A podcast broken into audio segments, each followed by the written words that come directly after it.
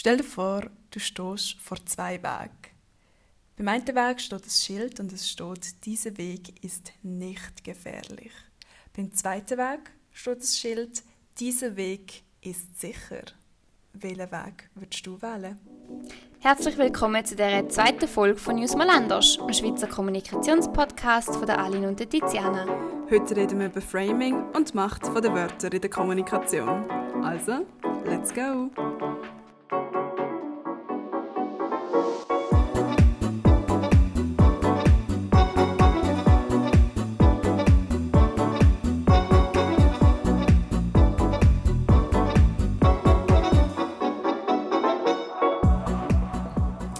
Ist aber schon gerade ein bisschen fies, wie du uns oft Folter spannst, Tiziana, schon so am Anfang von dieser Folge. Hey, es ist nötig, aber Aline, du, du gibst uns jetzt gerade die Auflösung, oder? Genau. Richtig oder falsch gibt es auf die Antwort natürlich nicht. Wahrscheinlich hast du dich aber für den sicheren Weg entschieden. Einfach weil er logischerweise sicherer tönt. In der heutigen Folge reden wir nämlich über Framing und was die Wahl von gewissen Wörtern manchmal mit uns kann machen oder wie wir dann auch von denen denken oder wie wir uns automatisch, wie jetzt in dem Beispiel mit dem Weg, natürlich fürs eine und nicht fürs andere entscheiden. Und natürlich ist es dann auch so, dass du mit der Entscheidung von deinen Wörtern, die du brauchst, eine Entscheidung auch kannst beeinflussen oder so herbeiführen, wie du dir das vielleicht eher wünschst.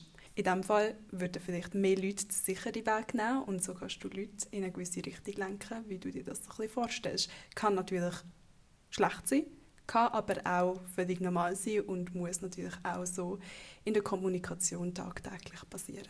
Das klingt jetzt aber für mich ein bisschen nach Manipulation. Ist das nicht auch ein so, Tiziana? Das ist eben die große Gefahr von Framing und über das muss man sich definitiv ähm, informieren, wenn man sich auch mit Medien auseinandersetzt, weil Framing ist ein sehr starkes Instrument, das auch missbraucht kann werden sollte nicht, aber man sieht es in vielen Formen, auch in der Politik, in der Werbung und das kann natürlich sehr viel Schaden anrichten, je nachdem. Aber über das werden wir später dann noch reden. In unserem Beispiel mit dem Weg vom Anfang kann man eigentlich sagen, geht es um genau das Gleiche. Also der eine Weg ist nicht gefährlich, der andere ist sicher es sagt genau das gleiche aus. Man hätte aber natürlich etwas anderes beim Gegenüber auslösen Genau da ist das, was ja Framing macht, wie wir gesagt haben. Es muss nicht immer manipulierend sein, aber einfach etwas anderes sagen kann, etwas anderes im Kopf von jemand anderem auslösen. Genau, und in dem ersten Beispiel mit dem Weg haben wir zum Beispiel im ersten Satz das Wort gefährlich drin, wo natürlich jetzt bei dir zum Beispiel gerade die Alarmglocke getriggert hat, weil du das Wort gefährlich gehört hast. Beim anderen Wort hast du das Wort sicher gehört und sicher ist für dich viel ansprechender, als wenn du das Wort gefährlich hörst, weil auch wenn das Wort nicht kommt, reagiert dein Kopf eher auf das Wort gefährlich und nicht auf das Wort nicht. Deswegen bist du dann wahrscheinlich more likely, den Weg zu nehmen, der sicher heißt. Für mich ist auch lustig, der erste Weg nicht gefährlich ist, stellen wir die Tafel automatisch rot vor. Und bei sicher ist die Tafel irgendwie automatisch grün. Ich weiß nicht, wie es dir geht. Ja. Das so, ist eine Stoppschild. die man hat. Ja. Genau, genau. Und auch da, also Framing ist nicht nur das Wort, sondern auch das Bild und eben der Gedanke und die Visualisierung in deinem Kopf. Rein. Der ganze Rahmen außen gerade. Genau. Und wieso habe ich gerade ein rotes Schild von mir? Weil ich mich im Straßenverkehr bewege und natürlich ein Stoppschild. Ich kenne das, ich weiß, wie das aussieht und darum habe ich gerade die Konnotation oder die Verbindung zu dem Schild. Genau, und das ist jetzt gerade so etwas, was aus deiner persönlichen Welterfahrung entstanden ist. Weil du als Alin läufst über die Straße, du meisterst deinen Alltag und begegnest solchen Schilder und das ist für dich heißt eben das Stoppschild stehen bleiben, das grünes Schild heißt gehen und das sind jetzt deine persönlichen Rahmen. Zum Beispiel bei einer anderen Person, die zum Beispiel jetzt in einem anderen Land wohnt, wo diese Schilder vielleicht nicht existieren, ganz anders aussehen, weil die, die Person zum Beispiel jetzt eben die Deutungsrahmen nicht in ihrem Alltag hat und die Frames bei ihr eben zum Beispiel nicht existieren. Genau, also sind auch sehr kulturell und geografisch prägt.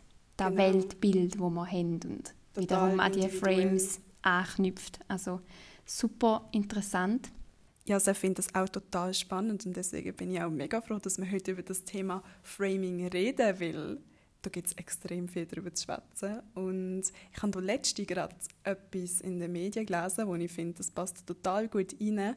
Und zwar habe ich letzte in den Medien einen Satz gelesen, der mich ziemlich irritiert hat. Und zwar ist es um einen NATO-Beitritt von Finnland und Schweden gegangen.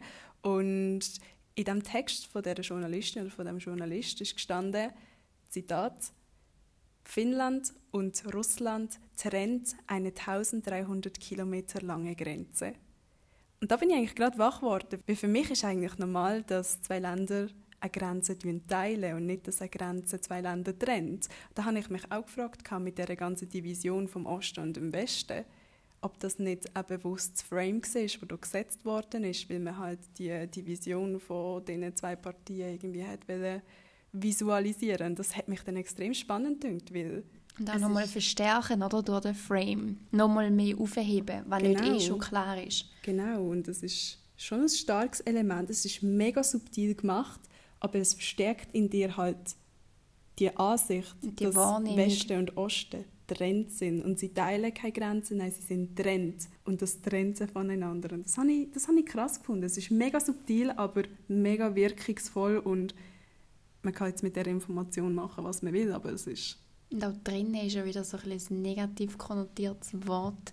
Mega, mega. Teilen ist wieder viel mehr miteinander. Ja.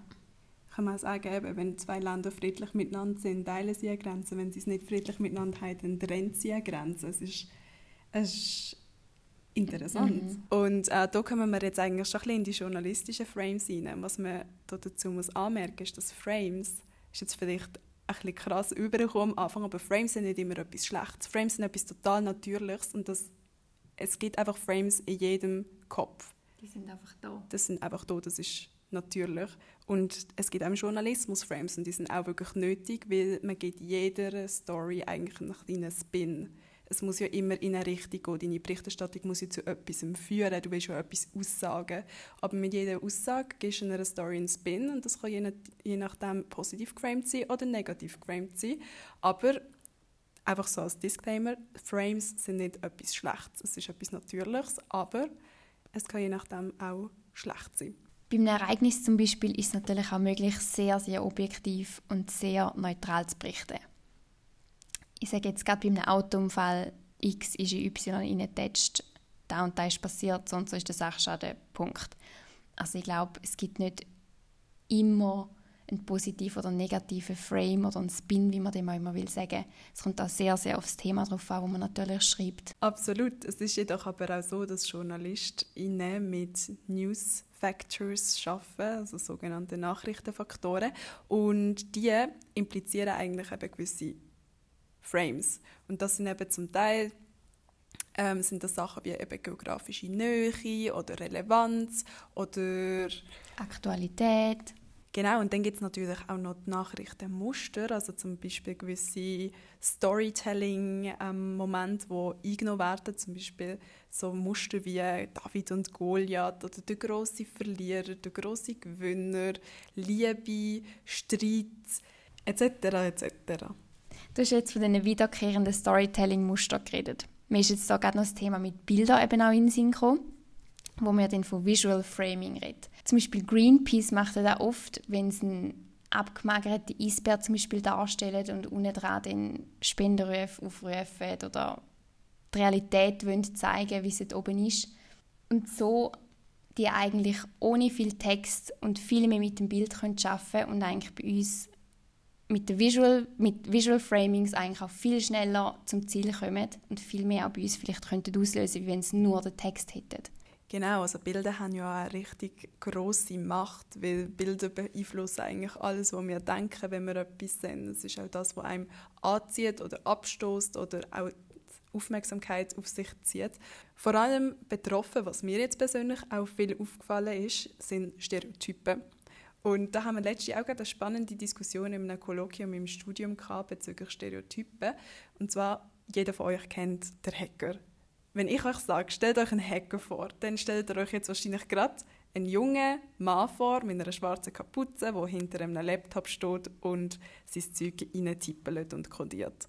Aber das ist eigentlich ein riesiger Stereotyp, weil ein Hacker, der muss nicht jung sein, der muss nicht männlich sein, es kann eine Frau sein, es kann eine alte Frau sein, es kann ein älterer Herr sein, es, kann, es können viele, viele Leute sein, die die Hacker sind, aber das ist ein kompletter Stereotyp. Und was mir auch aufgefallen ist, dass zum Beispiel so Stockbilder ähm, die Stereotypen mega unterstützen. Und halt auch, weil jeder den Frame hat und man sich denkt, hey, wie tun jetzt das Bild umsetzen in etwas, das man benutzen kann, das jeder kennt als Stockbild, dass man eigentlich sein eigenes persönliches Frame benutzt, wie man sich etwas vorstellt und das dann reproduziert. Und zur Folge hat das, dass man eigentlich Stereotypen komplett reproduziert die ganze Zeit. Und bei Frames ist es ja eigentlich auch so, dass man mit Frames ein Sachverhalt, je nachdem, wie man das gerne möchte framen, dramatischer oder weniger dramatisch kann darstellen Und da möchte ich gerne mal schnell auf das Beispiel vom Eisberg zurückkommen mit ähm, der Klimakrise. Zwar haben wir hier noch ein mega cooles Beispiel, auf wie viele verschiedene Arten man die ganze Klimaproblematik kann formulieren kann. Da gibt es zum Beispiel, dass man von Erderwärmung spricht, Erderhitzung, Klimawandel, Klimakrise und Klimakatastrophe.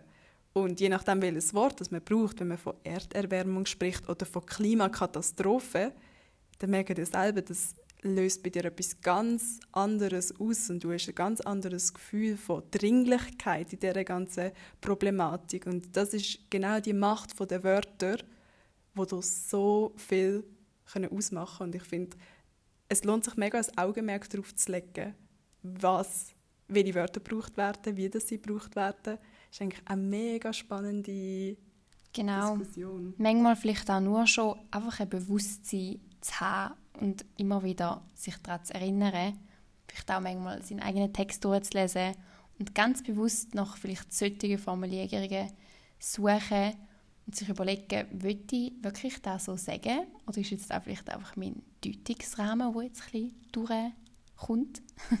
und das ist ja genau das Wichtige bei den JournalistInnen, dass man dann die Frames so neutral wie möglich behalten und so wenig wertende Begriffe wie möglich verwendet, dass du eigentlich ein neutraler Bericht rauskommt, so wie das im Journalismus sollte sein. Wir haben jetzt viel von den Journalisten und der Kommunikation geredet. Framing ist gerade in der Werbung zum Beispiel fast noch vielleicht ein bisschen größeres Thema, würde ich jetzt behaupten. Dort heisst es ja dann ganz viel so, ja, die böse Werbung, die manipuliert und die sagt eh immer nur das Falsche ja, nein, sie sagt meistens eigentlich schon die Wahrheit. Sie tut es halt einfach so darstellen, wie sie es gerne hätte. Und im Journalismus ist das natürlich anders, wenn man ja dort, wie gesagt, wird objektiv bleiben. In der Werbung wird man schlicht und einfach etwas, eine Dienstleistung verkaufen. Und dort tut man sich natürlich mit dem besten und schönsten und dem allerschönsten Adjektiv schmücken, was ja auch nicht verboten ist. Je nachdem ist man einfach schneller davon gefesselt oder halt auch nicht. Hast du jetzt zum Beispiel ein konkretes Beispiel aus der Werbung, wo man wirklich sieht, wie in der Werbung geframed wird, zum Beispiel? Ja, zum Beispiel gibt es ja ganz viel von diesen Light- und Diätprodukten in den Läden. Und dann sieht man ja mal so die 70% fettfreien Chips, sage ich jetzt einfach mal. Ja, die sind natürlich 70% fettfrei, das klingt natürlich viel besser wie 30% fetthaltig. Also greife ich viel lieber zu der ersten Variante im Regal, wenn ich mich entscheiden muss. Und da ist natürlich nicht gelogen, aber es ist halt einfach dann anders dargestellt. Ja, es ist ein das gleiche Prinzip wie das Glas ist halb voll oder das Glas ist halb leer. Es ist alles eine Ansichtssache und je nachdem, was du bei dir persönlich für Frames hast, tendierst du mehr zum einen oder tendierst du mehr ins andere zu glauben oder fühlst dich mehr angesprochen vom einen Frame oder vom anderen Frame. Und das muss ja nicht mal heißen, dass man leichtgläubig ist oder so etwas. Nein, überhaupt nicht. Framing wird oft eben mit Manipulation gleichgestellt, wie wir jetzt da schon ein paar Mal erwähnt haben. Ich denke, es ist aber trotzdem noch wichtig, dass Framing, wie es halt auch sagt, der Deutungsrahmen, ist es halb voll oder ist es halb leer, manchmal halt vielleicht sich kurz besinnen und überlegen, okay, was will man jetzt vielleicht die Chips-Marke gerade verkaufen? Und genau in der Werbung gibt es ja dann immer auch die Momente, wo eine Werbung etwas in dir möchte auslösen Und ähm, das sind zum Beispiel auch ganz einfache Sachen wie Popcorn gleich salzig, Zitrone gleich sauer und gewisse Sachen erwecken bei dir einfach irgendwie gerade etwas, wo du direkt etwas einordnen Aber wenn du Zitrone siehst, dann spürst du schon die Säure und weißt genau, Zitrone sauer. Das, das ist einfach etwas, wo in dir fixt ist. fixt ist und das ist ein Frame, der einfach genau bei dir ist. Und das ist ziemlich spannend. Also ich finde eben, Frames sind etwas mega natürlich. Es muss nicht immer Manipulation sein, es muss nicht immer Gewalt sein. Frames ist einfach ein Überlebensmechanismus, wie du gehst raus und probierst deine Welt einzuordnen, dass du schnell auf eine Situation kannst reagieren kannst. Eben wie zum Beispiel rote Ampel gleich stehen bleiben, grüne Ampel gleich laufen. Und deswegen, das sind einfach so Sachen, die dir helfen zum Überleben, die in dir drin sind, die aber eben bei medialer Berichterstattung, Werbung, auch politische Angelegenheiten dann mega viel Einfluss können haben. Genau. Und ich denke auch so ein bisschen als Schlusswort zum Sagen, sich einfach bewusst sein, dass es Framing gibt. Wie du gesagt hast, es ist Teil von unserem Leben. Und mit dem gehen wir jetzt unseren Podcast Tiziane, ich habe es mega cool gefunden mit dir heute, wieder mal über Frames und Framing zu diskutieren. Mega spannend gewesen. Hat mich auch extrem gefreut. Es ist mega interessant gewesen. Ich hoffe, ihr alle habt es auch spannend gefunden und ich hoffe, bei euch ist das Glas jetzt auch halb voll und nicht halb leer. In dem Fall beenden wir jetzt unseren Podcast an dieser Stelle. Macht's gut. Und danke vielmals fürs Hören und bis zum nächsten Mal. Tschüss zusammen. Tschüss.